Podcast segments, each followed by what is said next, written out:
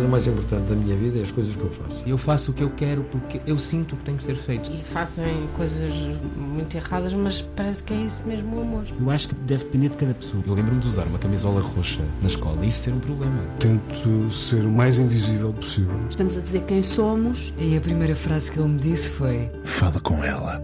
Há sempre uma resposta para todas as questões.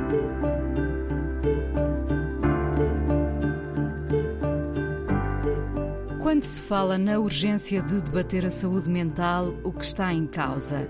No Brasil, só a título de exemplo, a preocupação com a saúde mental ultrapassou já a preocupação com o cancro. A convidada de hoje passou uma década em depressão. E sim, depressão rima neste caso com incompreensão. A ansiedade ainda a visita, embora às tantas se aprenda a viver com ela, a fintá-la. Foi tudo isto que a afastou da política? Licenciou-se em Direito, concluiu o mestrado em Ciências Jurídico-Económicas, estagiou com o professor Sousa Franco.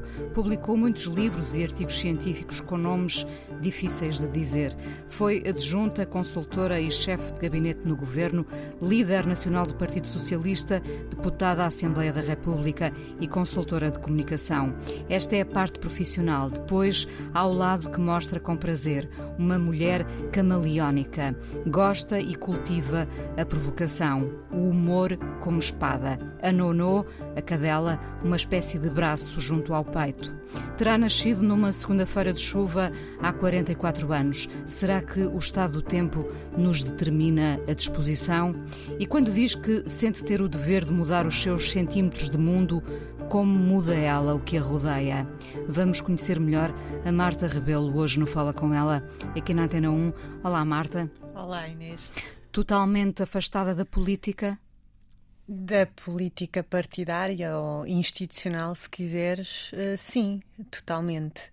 Uh, mas se calhar uh, é uma reflexão que tenho feito ultimamente, mais próxima da política na prática do que quando estava institucionalizada, digamos assim. Porque agora mais próxima das causas do que propriamente do jogo político? Talvez menos limitada pelo, pelo jogo político ou partidário. Uh, e seletiva, não é? Uh, eu acho que, que a política, uh, em termos parlamentares ou governativos, é, tem que ser muito enciclopédica e, portanto, muito pouco focada, digamos assim. Foste sentindo essa limitação, esses condicionamentos? Fui sentindo muitas limitações e condicionamentos. Acho que se tivesse caído naquele universo hoje com 44 e não com 26. Uh... Seria muito diferente. Eu pensei nisso. Tu foste foste precoce, não, é? Se calhar não tinha caído lá, era mais por aí. Uh, teria sido mais ajuizada e teria resistido à tentação, porque hoje seria uma tentação, na altura era uma exploração. Uh, teria sido diferente, com certeza. Não sei se teria aceito, não sei uh, se teria, me teria conformado ou teria tentado normalizar a minha passagem por ali. Acho que provavelmente ou não, não iria ou teria saído ainda mais depressa. Quando falas em exploração, queres dizer o quê, Marta? Eu acho que aos, aos 20 e poucos anos eh, nós somos muito idealistas ainda e ingênuos é talvez a, a, característica de que eu sinto mais saudades em minha ingenuidade. Sim. Uh, em todos nós, o fim da inocência, não é? Mas, mas ela repete-se. Nós pensámos sempre que foi que aquela vez foi a última e depois surge outra, outra vez um, um outro fim de inocência. Sim, mas, eh, mas sempre um bocadinho menos ingênua. Uh, acho que a ingenuidade do início de vida é deliciosa. Uh, às vezes prega-nos rasteiras e dá-nos desgostos, mas, mas isso também é de certa forma saboroso. Um, mas com, com 20 e poucos anos, tu és idealista, se és idealista, juntamente com a ingenuidade típica da idade, Uh, achas que podes mudar o mundo de qualquer sítio, ponto de vista, perspectiva ou plataforma. E achas até, não sei se fiz este processo de forma muito consciente, acho que não, uh, que se for preciso mudas o sítio onde te vão colocar para mudares o mundo a partir dali. E claro que não, aquele sítio não mudas seguramente. Uh, e daí a exploração. Acho que, acho que era mais um dos universos que eu achava fazia sentido na minha vida e achava achava-me privilegiada por poder explorá-lo, obviamente. Era muito tentador. Não sei se encarei como uma tentação. Acho que hoje seria uma tentação porque uma parte muito, muito generosa de mim diria não vais, não vais, ganha juízo, tem juízo. Na altura não, não terá sido uma tentação, até porque eu não tive muito tempo para pensar, racionalizar. Foi tudo muito rápido, é a ideia que tenho. Foi, foi tudo muito rápido. Um... E só se, a determinada altura só se falava de ti, não é? Também sentiste esse peso? Senti completamente e, e, senti esse peso e senti esse peso pelas razões mais ridículas. Eu não, não posso chamá-las piores, mas as mais ridículas. Porque, olha, no dia em que eu entrei na Assembleia da República, eu, eu entrei em substituição do Vera Jardim, uh, foi uma quarta-feira. Para teres ideia, eu soube de véspera que ia substituir o Jardim. Portanto, a minha vida entrou assim numa convulsão de 24 horas, literalmente. E a partir do momento em que eu pus um pé no plenário, o meu telefone não tocou porque estava sem som, mas passou a ter não sei quantas chamadas, pessoas que não falavam comigo há muito tempo, mensagens uh, de parabenização, pedidos de entrevistas, coi coisas deste género. E eu pensei, mas espera, eu acabei de desembocar aqui, desaguei aqui, agora não fiz nada. A única coisa que eu estou a fazer é estar. Uh, e isso não é razão nenhuma para a atenção mediática que, que eu recebi.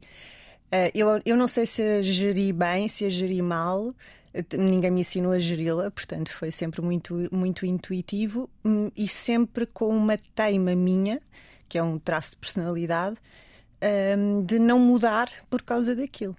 Eh, eu era, era sou mulher, era miúda, gostava, era vaidosa, gostava de me vestir de uma determinada forma, gostava de sair à noite beber copos com os meus amigos, tinha um namorado de quem gostava e não tinha que o esconder. E, portanto, achei que não fazia sentido mudar nenhum destes, destes traços. Talvez moderá-los, adequá-los, não é moderá-los, adequar uh, ao local, ao respeito institucional.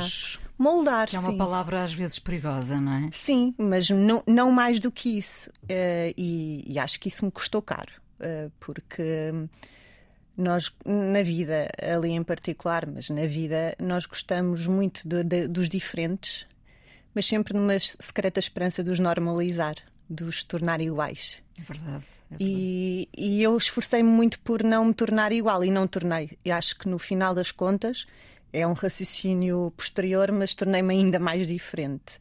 Uh, e portanto sofri, sofri um bocadinho, era aquela coisa do toda a gente queria tirar um bocadinho Uh, mas na esperança que o bocadinho depois se diluísse na, na, no normal. Eu odeio esta palavra. Sim, normal. mas eu percebo o que queres dizer. Eu ia perguntar-te justamente se a política uh, uh, teria mudado muito nos últimos anos, mas de repente tu estavas a fazer uma descrição do que é a tua vida, do que era a tua vida com, com essa idade. Uh, namoravas, gostavas de sair, de ir para os copos, gostavas de te arranjar, e lembrei-me deste caso recente da primeira-ministra finlandesa, e, e eu própria concluí, afinal a política não mudou assim tanto. Ainda há este olhar, sobretudo sobre as mulheres, verdade? A política não mudou, o mundo não mudou assim tanto. Os preconceitos ainda são os mesmos? São os mesmos. Eh, é, é uma coisa, o ser humano é um bicho muito estranho, porque nas, nas últimas décadas, nas últimas eh, quatro, porque é o meu tempo de permanência aqui no planeta, Uh, nós avançámos imenso, parece, em termos de em, eh, em, matéria de costumes, de liberdades, de percepção da igualdade e da diferença. Conhecimento. De conhecimento, sim, evoluímos, ou temos a obrigação de evoluir. Não sei se o absorvemos, mastigamos e deitámos fora ou ficou alguma coisa cá dentro. Porque em simultâneo parece que nada disto aconteceu. E pior, acho que estamos a viver um momento de retrocesso eh, em que eu pessoalmente vejo com muita facilidade tudo aquilo. Uh, algumas, tudo aquilo que, que, me é caro, algumas uh, coisas nas quais me empenhei pessoalmente por tive essa oportunidade, voltarem para trás com muita facilidade. Não sei se o mundo me está a acompanhar nesta visão eh, de quão fácil é o retrocesso. O retrocesso, neste caso, a democracia posta em causa. Um, a Europa, nomeadamente, uh, está uh, em, em, profundas mudanças, não é? Eu diria que politicamente está em efervescência. Uh, Preocupa-te o caminho que está a ser seguido?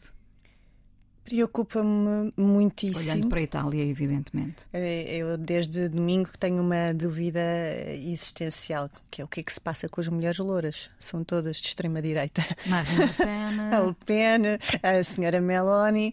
Uh, e, e é, é sempre esdrúxulo, embora não seja novo, ver mulheres Uh, mulheres realizadas, embora eu discorde, esteja nos seus antípodas, estão a ter sucesso, a serem supremamente machistas e preconceituosas. É a repetição da história. Uh, mas não deixa de ser surpreendente porque estamos no século XXI e lá está, porque de certa forma nos convencemos que, que, estávamos a mudar no caminho justo e certo. E se calhar não estávamos. A única esperança é pensarmos que, que o mundo sempre viveu de avanços e retrocessos Neste momento, em termos políticos, estamos eh, num claro retrocesso. Enfim, é claro que isto é muito subjetivo, não é? Eh, pois, o que é retrocesso para nós é um grande avanço para outros. Mas eu não sei. Eu, não, eu, de facto, quando digo que, que os humanos são um bicho muito estranho, são um bicho muito estranho para mim. Eu não consigo perceber uh, as pessoas. Eu consigo perceber perfeitamente o descontentamento, a incapacidade de, de, se reverem eh, nas pessoas que se propõem a liderar-nos. Porque Agora, isso também é a falência de um modelo, não é? O é, modelo precisa de ser analisado. É, é a falência do modelo. Mas, uh, como dizia o outro senhor, que eu muito aprecio, isto, a democracia não é perfeita, mas foi o melhor que inventámos. E ainda, de facto, ainda não inventámos melhor. E, e, mesmo as pessoas que veem neste estado de coisas um avanço, uma coisa positiva, gostam de poder uh, analisar livremente que, e votar em quem entendem e tentar, enfim, subjugar outros as suas opiniões. E essas pessoas gostam de fazer isso em liberdade. Portanto, por que raio é que é, estamos. Parece um contrassenso, não é? É um, é um profundo contrassenso. Por que raio é que estamos a pôr em causa um sistema que, bem ou mal, vem funcionando, bem ou mal é a melhor, a melhor coisinha que nós conseguimos inventar, porque não gostamos da forma como ele evoluiu. E então preferimos todos. Uh, eu, eu acho, francamente, que isto é a, a, evolução consequente do queixume de café, a uma escala global. Nós, as pessoas deixaram de ir para o café, dizer mal de qualquer político, um dia gostam, no outro dia não gostam, e passaram a ser um bocadinho mais consequentes. E a escolher, não sei, pessoas que, que globalizaram o queixume de, de, de café. É isso que se chama populismo, não é? É isso que se chama populismo. No fundo, é um café global de queixume e de fadinho. Uh, o fadinho, afinal, não é só lusitano, é muito global. Hoje em dia pensas que uh, não querias estar na pele de determinados ministros, secretários de Estado, quando vês uh, a missão que eles têm pela frente, o que é que pensas? Não queria estar na pele de nenhum ministro nem nenhum secretário de Estado porque não ambiciono de forma alguma ser ministra ou secretário de Estado. Acho que nunca ambicionei, embora fosse um, enfim, um caminho que toda a gente me, me apontava em dada altura. Uh, não necessariamente porque a missão que, que têm é difícil, é claro que é difícil. Uh, governar é sempre, é sempre difícil. Uh, em 2022, porventura, é particularmente difícil. Uh, eu não me revejo é na forma como, uh, como as coisas funcionam em Portugal, desde a escala mais pequena, não é? Nos partidos, depois a organização dos partidos, depois a organização do sistema político. Uh, embora um, a minha incapacidade de me rever ali neste momento não me dá nem para o populismo de café, nem para uma, uma espécie de anarquia, para me desligar do, do sistema. Onde não é sou... que tu estás então? Eu acho que nós, quando não nos revemos, não nos sentimos representados ou não gostamos de alguma coisa, temos de fazer alguma coisa para mudar. Mas pela positiva. Eu não gosto nunca de apontar problemas sem ter uh, alguma proposta de solução. Uh, Isso esteve sempre contigo, essa ideia de ter uh, a solução? A proposta e a solução? A proposta, depois não sei se terá, terá, sido mais solução em determinadas fases da vida, quando era mais miúda e absoluta, e agora não sei. Eh, tenho a humildade de reconhecer que a minha proposta pode ser inviável ou não ser a melhor. Mas eu, eu aprendi isto cedo. Eu acho que se nós. É um, é um caminho uh, dialético ou trifásico, se quiseres. Nós não gostamos de alguma coisa, não nos revemos, achamos que está mal. Uh, temos que fazer, passo dois, fazer alguma coisa por mudar isso. E passo três, partir para a ação, não é? Ter uma proposta uh, concreta da ação. Nem que seja, uma, quando eu digo uma proposta, não estou a, a, pensar em coisas de uma magnitude, porque nós estamos sempre convencidos nunca mudamos nada, não é? Que é a frase mais mincanita no, na vida. Ai, nós sozinhos não mudamos nada. Mudamos o tanas. Nós sozinhos, se calhar não, mas um, um sozinho mais um sozinho mais um sozinho já são muitos sozinhos e já são uma multidão junta. Uh, eu ultimamente dou sempre este exemplo porque acho que é uma coisa muito perceptível para as pessoas. Quando os russos invadiram a Ucrânia, nos primeiros dois, três dias eu convenci-me piamente que o Ocidente íamos ficar todos uh, alegremente a olhar para aquilo acontecer. E, e estou ainda hoje convencida que isso só não sucedeu porque houve uma reação popular em larga escala. Nós fomos todos para a rua uh, ver as portas de Brandemburgo com milhares ou talvez milhões de, de homens a, a, protestarem a ação por parte do seu governo é uma imagem que me vai marcar por muitos anos até à senilidade, provavelmente. E isso fez com que o rumo das coisas mudassem. Portanto, pessoas, quando pensarem, ai, nós sozinhos não fazemos nada, não mudamos nada, é só levantarem o rabinho e às vezes irem para a rua juntar-se aos outros. Muitos uhum. sozinhos são uma multidão. Uh, entraste em guerras que não querias, fizeste inimigos, Marta, no tempo da política, sobretudo. É provável que tenha feito, mas não dei propriamente por eles. Uh, eu nunca me levei assim tão a sério para achar que era uma força poderosa que convocasse os inimigos. Mas é possível que os tenha feito. Guerras, guerras, não me recordo de, de ter entrado, só guerras interiores. Não voltarás à política? Ou, ou é, é, difícil responder para já essa pergunta? Uh, não é difícil, mas vou-te responder que, que não sei. Acho que não só porque a vida me ensinou que ser absoluto é um grande disparate e só leva a que mais tarde tenhamos que nos retratar. É bom deixar em aberto determinados assuntos. Não sei, não está muito aberto. não está, não, nem uma nesguinha no momento, mas não sei, o mundo muda muito, não é? Não tenho essa intenção nem essa vontade.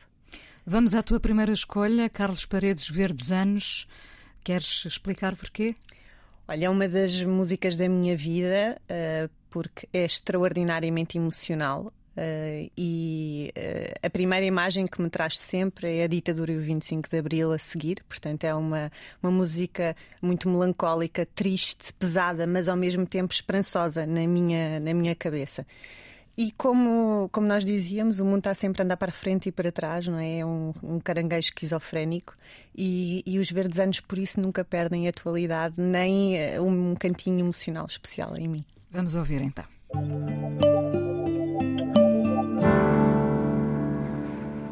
Marta Rebelo hoje não fala com ela, ex-deputada e assistente universitária, cronista, atualmente consultora de comunicação digital. Uh, usas muito esta coisa do ex-deprimida e ansiosa ocasional. Uh, podemos dar por encerrada a depressão? Acho que não, uh, de toda, aliás. Eu não sei se vou voltar a ser deprimida ou estar deprimida, mas acho que esse risco é sempre iminente. Uh, não sabendo se na prática é iminente, mas eu prefiro pensar e encará-lo assim porque deixa-me alerta e disponível para fazer uma higiene impeditiva de que isso aconteça. Que na altura não fizeste, não te apercebeste? Não, não tinha ferramentas nem conhecimento. Como se manifestou? Eu acho que da, da mesma forma que se manifesta em toda a gente. Um... Era uma linha contínua de falta de motivação? É pior que falta de motivação é, é um mergulho num abismo de tristeza profunda, desesperançada. Eu acho que a melhor palavra para descrever um, um episódio ou um estado depressivo é a desesperança. Porque quando tu estás triste, quando a vida te corre mal, quando não tens motivação ou energia, enfim, todas as outras características da, da depressão, um, há sempre algures aqui a tocar na nuca a ideia de que vai passar.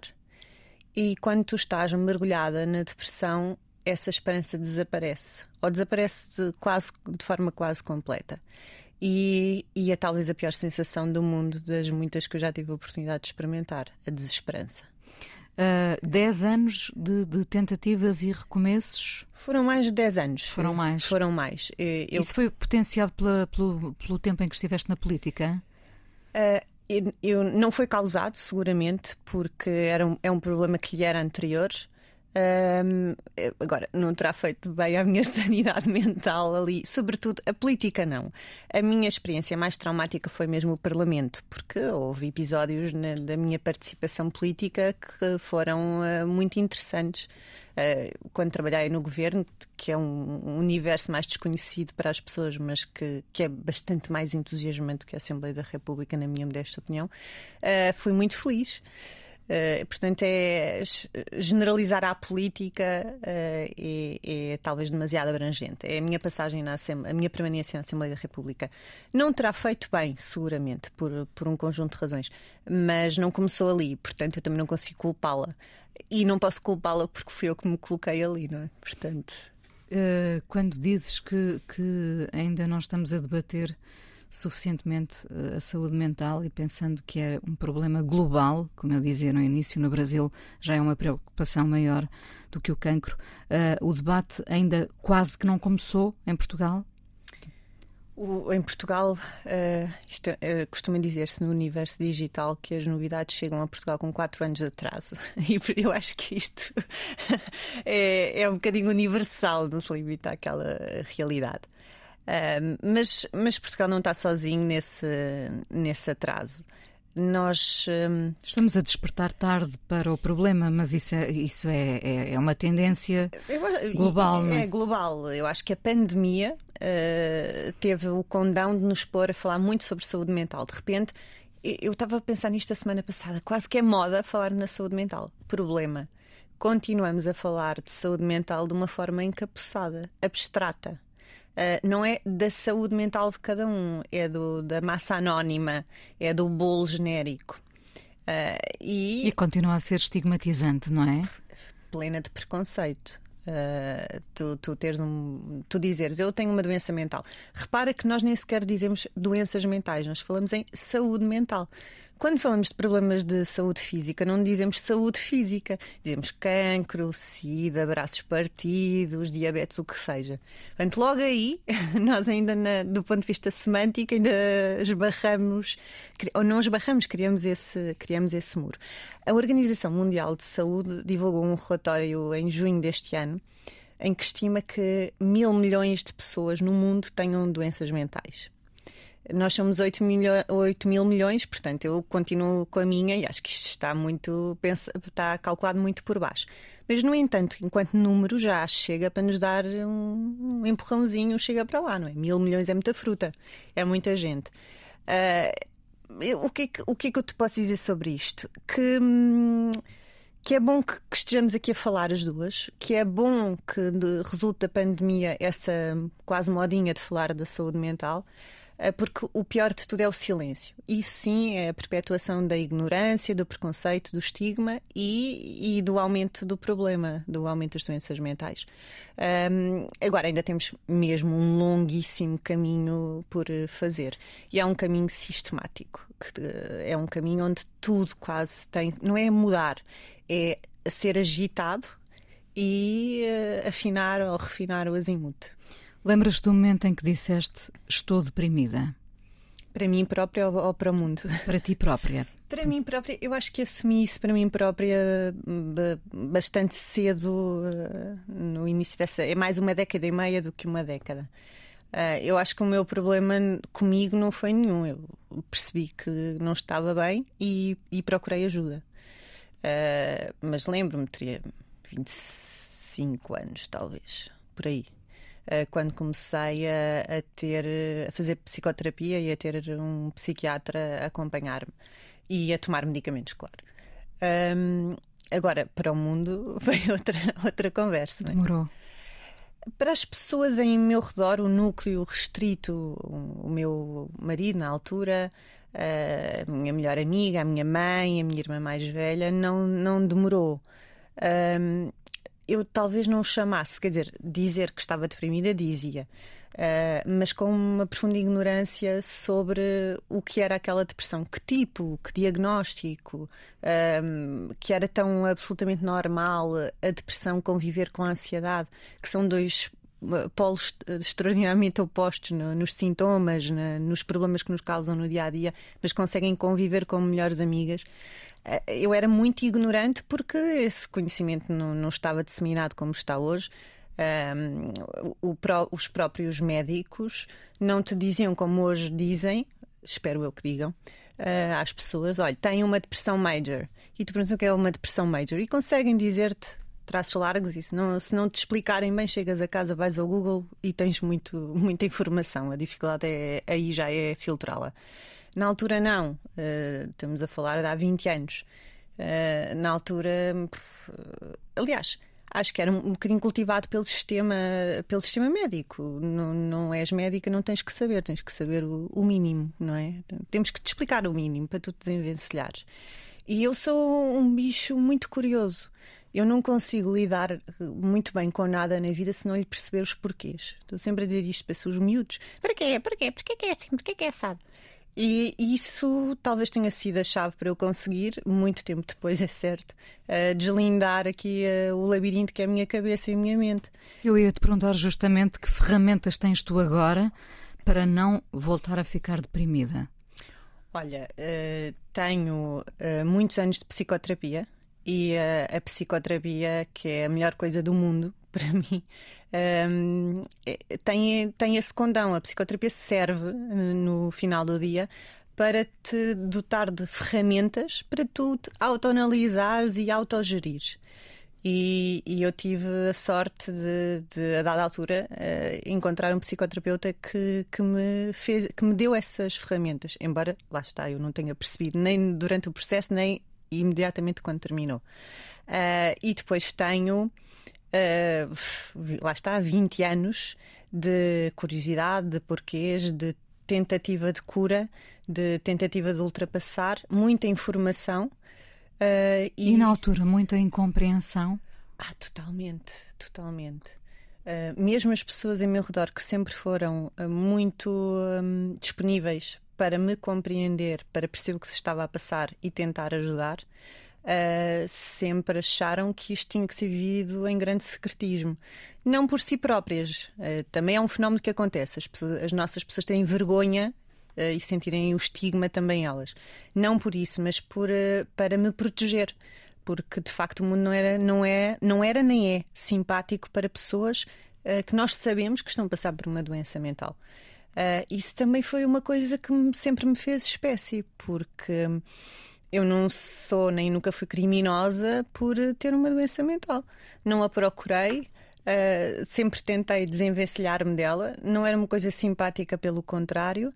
E, e, houve um momento a partir do qual esse secretismo todo, esse estigma, esse preconceito me começou a fazer mal um bocadinho como a música dos Ornatos Violeta, que o amor pode ser uma doença quando nele vemos a cura.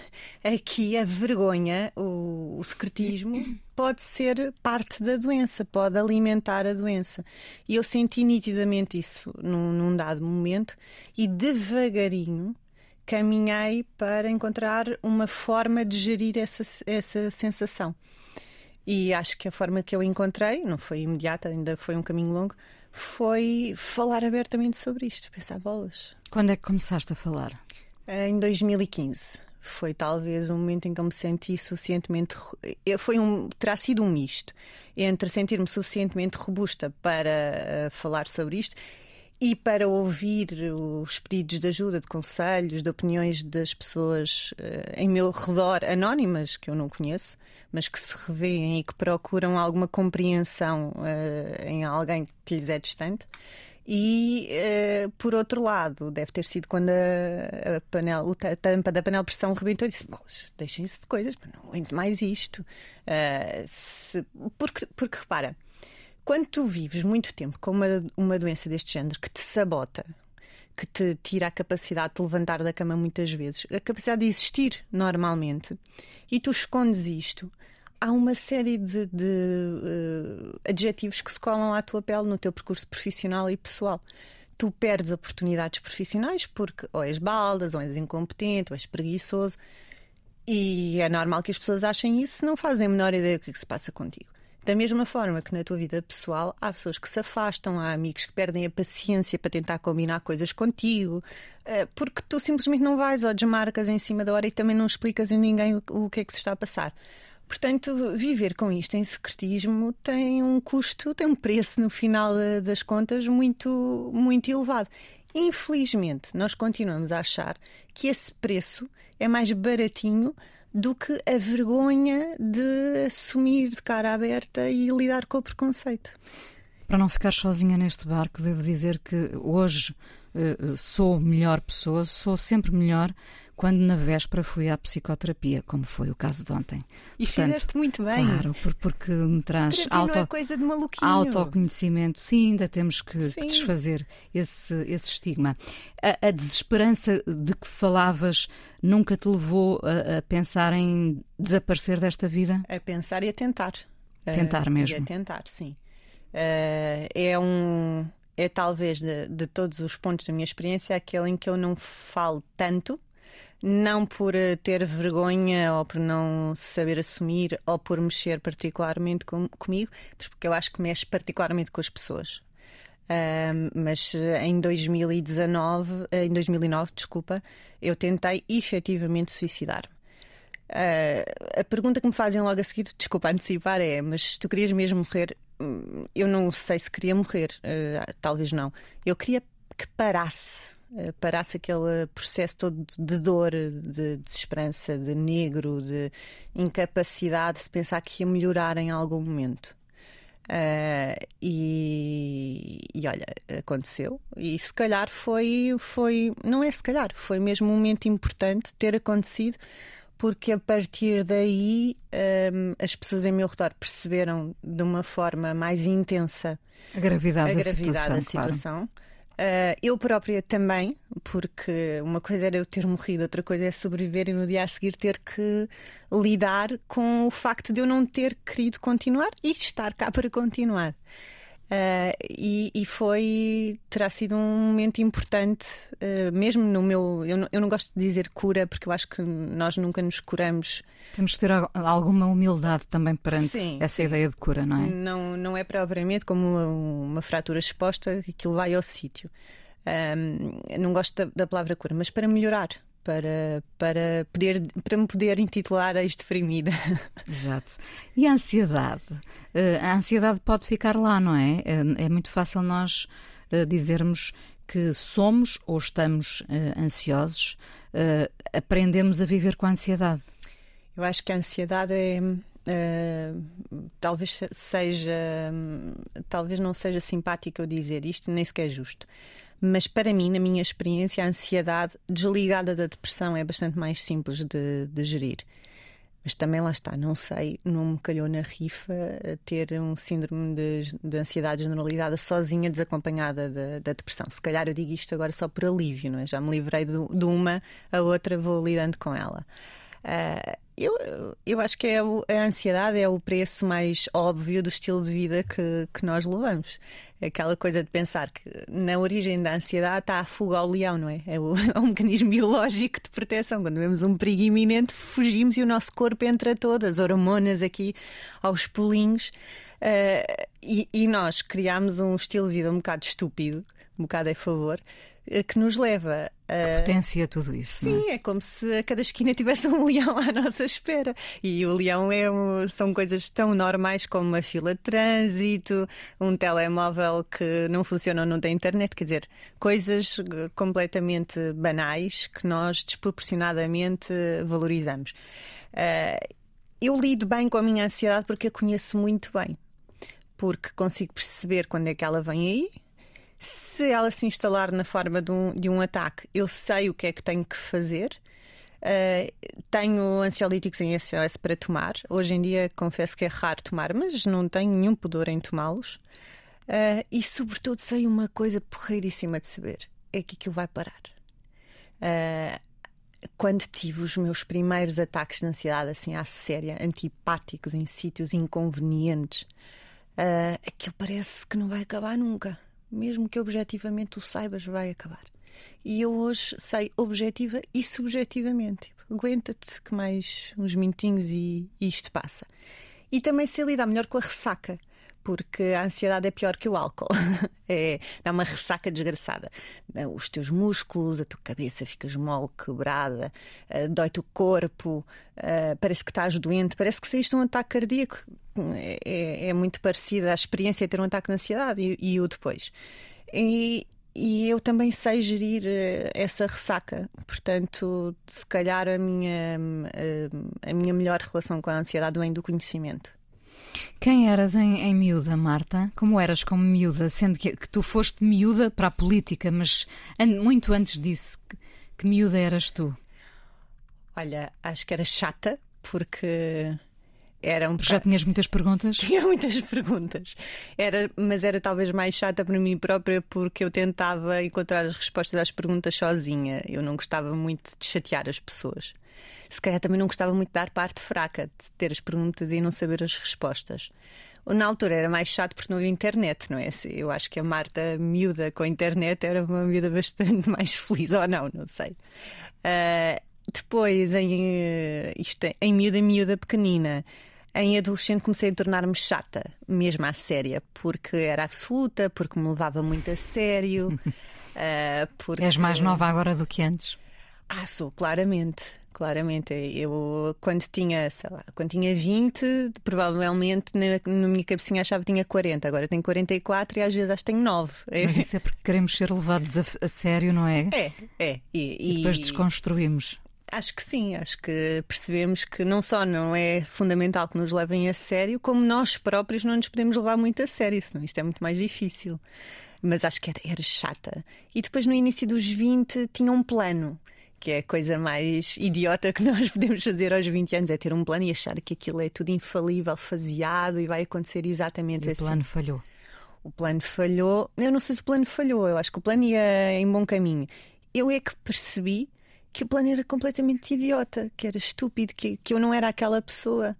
Uh, e talvez tenha sido aí que entrou a funda depressão. Foi eu perceber que o plano era ridículo que eu não era aquela pessoa e não ia ser feliz a tentar ser aquela pessoa, mas não sabia, não sei se sabia que pessoa era, mas não sabia para onde é que ia, porque eu tinha um plano e o plano falhou. Oh Marta, no início falava do teu lado camaleónico, tu gostas muito de, de apostar na tua imagem, acho que posso dizer que és vaidosa. Vai de zona. Sim. uh, isso às vezes também é castigado. Ah, claro que é tenho certeza que também já passaste por isso, Inês. Uh, sabes que hum, a frase mais uh, talvez marcante e enervante que eu vi na Assembleia da República, não vou dar-lhe autoria, foi esta: mulher de esquerda não cuida do aspecto, cuida do intelecto. E eu acho isso ridículo porque eu acho que a forma como nós nos apresentamos ao mundo diz muito de nós. Uh, sejamos vaidosos, não sejamos vaidosos, sejamos desleixados. Uh, eu, eu tenho, talvez, como meu único influenciador, no sentido em que nós usamos agora a palavra influenciador, o David Bowie. Que era um tipo uh, no qual eu me revejo quase completamente, não conhecendo lado nenhum que foi várias pessoas, foi várias coisas, tinha vários interesses e, isso, e foi vivendo várias peles. E, e isso faz-me sentido, porque eu desde miúda sempre tive interesses muito variados, que aos olhos de algumas pessoas são antagónicos. Por exemplo, ser político e ser vaidoso. É, é uma coisa, e ser mulher lá pelo meio, mas pronto, mulher eu sempre fui e não gostava de ser outra coisa. Um, eu sempre tive interesses que eu adoro futebol, adoro bola, sou fanática do Benfica. Eu cheguei a ver-te a comentar, eh, é verdade. É, é? verdade, confirma-se, confere. Ainda ontem estive a ver a seleção e a descer em mim o taberneiro, que habitualmente desce a dizer o vernáculo mais puro e, e sujo. Uh, e, e, ao mesmo tempo fico deslumbrada a folhear a minha biblioteca de livros sobre o Saint Laurent, que para mim era um gênio feminista. Portanto, aos olhos dos outros isto são contrassensos. Para mim, não, são só polos de interesse variados. Uh, e portanto, uh, a coisa de ser camaleónica tem a ver um bocado com a fase em que eu estou a viver. Eu gosto de experimentar, eu costumo dizer o mundo muito a cor de cabelo ou a cor de cabelo. Que pessoas, isto é só cabelo, isto cresce. Se eu cortar, cresce. Se a tinta correr mal, pinta-se novo. Um, e, e o, o meu namorado diz que eu sou muito cénica. Se calhar é isso, mas lá está voltando ao Bali. Ele era totalmente cénico, não é? Ele mudava de, de. Não era só o cabelo, era de, de personagem, de cidade, de, de, palco, no fundo. E, e, se calhar tem a ver com isso, tem a ver com os interesses que estão mais espevitados em mim naquela, naquela fase. E é a face visível. O que é um dia bom para ti, Marta? Ai, é um dia sereno, tranquilo, uh, que eu passo com as minhas pessoas. Uh, podem não ser muitas, pode ser só a Nuno e o Pedro. E em que eu não seja muito confrontada com o mundo lá fora, porque o mundo lá fora não está simpático. Às vezes temos que nos poupar. Muitas vezes, muitas vezes. Olha, eu estou numa fase de contenção noticiosa, por exemplo, porque acho que ver muitas notícias neste momento só nos uh, desperta os demónios todos. Vamos ouvir a Astor Piazzolla com Adiós Noninho. Porquê? Olha, uh, eu ouvi esta, este tango a primeira vez na vida com nove anos.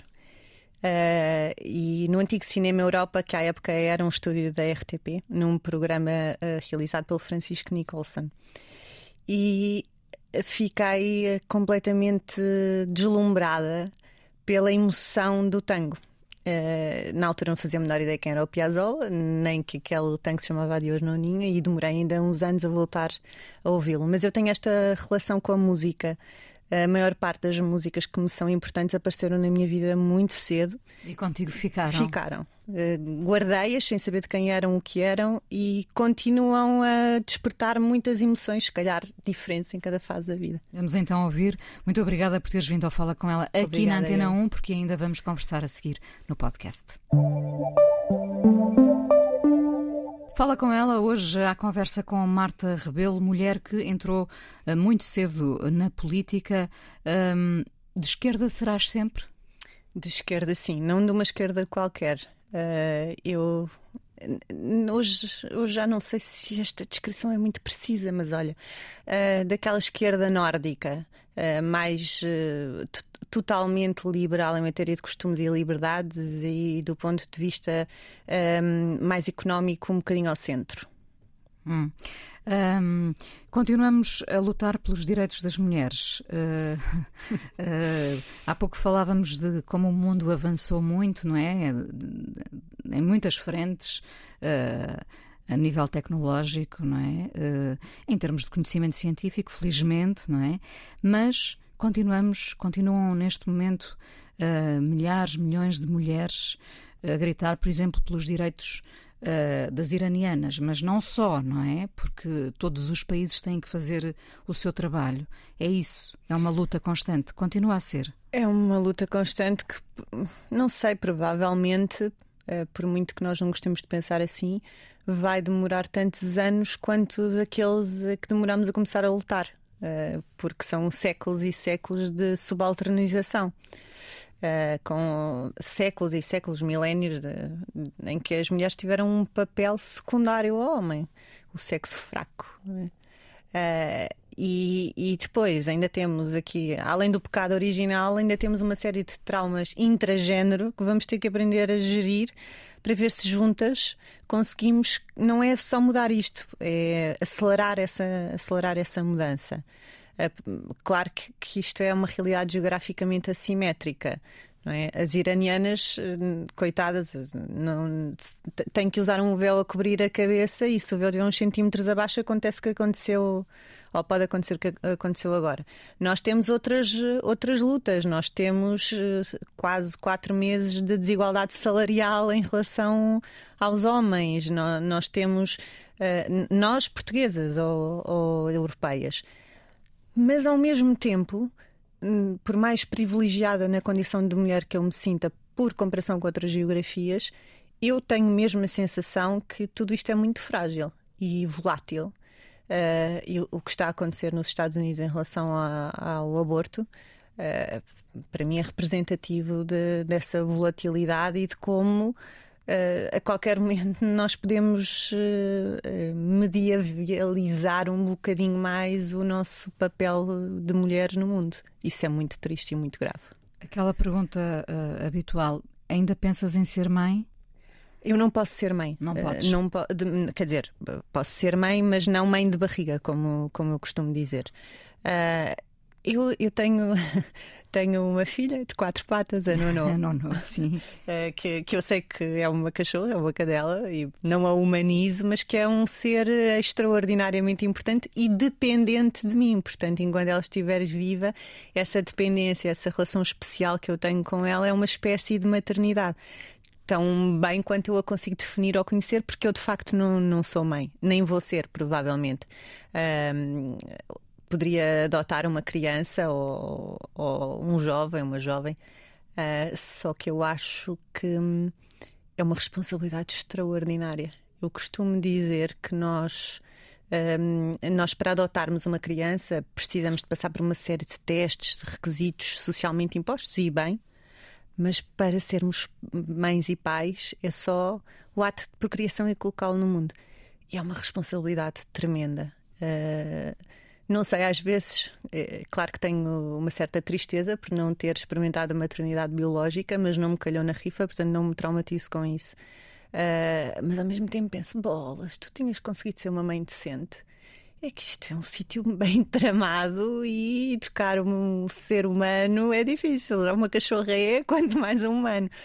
Mas, mas olha, é um assunto em relação ao qual não guardo mágoa. Calhou assim?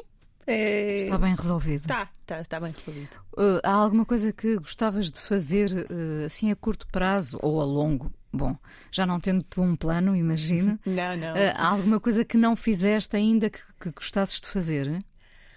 Ai, há muitas coisas que eu não fiz e, e gostava de fazer. Algumas ainda nem sei que, gosta, que gostava de fazer. E gosto dessa Estão por descobrir, abertura. sim, claro. dessa, gosto, gosto dessa ideia. Neste momento, talvez a coisa em que eu hum, conscientemente me empenho ah, é, é de facto em hum, falar. Eu, só, eu gosto de descrever assim: falar muito sobre a questão da saúde mental. Uh, porque eu acho que falar é o início de, do desenrolar deste, deste nó. E é uma coisa à qual eu me tenho dedicado mais um, e se calhar de uma forma mais organizada. E, e, portanto, assim, uma coisa que me deixava particularmente satisfeita, sabes o que era? Era chegar ao momento em que não preciso falar mais sobre isto. Porque já está toda a gente a falar e já não precisam da minha voz para nada, sou só mais uma. Isso era uma Mas- coisa que me dava um grande gozo. Mas ainda vai demorar um bocadinho. Vai demorar e se calhar não vai acontecer no meu tempo de vida, mas eh, ao contrário da minha década e meia de, de depressão e desesperança, eu consegui, de forma menos ingênua e mais cínica, talvez, encontrar ou reencontrar a esperança. E portanto, olha, se me dissesses em 2019 que se ia debater tanto saúde pública, a saúde mental, desculpa, como estamos a debater em 2022, eu achava que estavas louca, à falta de melhor palavra. E aconteceu um vírusinho antipático e o mundo mudou e acelerou. Portanto, nunca se sabe o que acontece amanhã. Isso é uma coisa que eu, que eu, de facto, isto não é conversa. Eu gostava mesmo, mesmo que isto, que isto acontecesse. É, depois tenho micro sonhos, micro desejos, macro desejos, mas eh, tento não me concentrar excessivamente neles, porque às vezes, quando é a minha experiência com o plano, voltando lá atrás. Quando te concentras demasiado num determinado percurso, há muitas coisas que acontecem, na- acontecem nas laterais que tu não dás conta e que podem ser muito mais interessantes do que a via principal. Marta, muito obrigada por teres vindo ao Fala com ela. Foi um prazer enorme receber-te aqui. Muito obrigada, eu. A coisa mais importante da minha vida é as coisas que eu faço. Eu faço o que eu quero porque eu sinto que tem que ser feito. E fazem coisas muito erradas, mas parece que é isso mesmo o amor. Eu acho que deve depender de cada pessoa. Eu lembro-me de usar uma camisola roxa na escola e isso ser um problema. Tento ser o mais invisível possível. Estamos a dizer quem somos. E a primeira frase que ele me disse foi: Fala com ela. Há sempre uma resposta para todas as questões.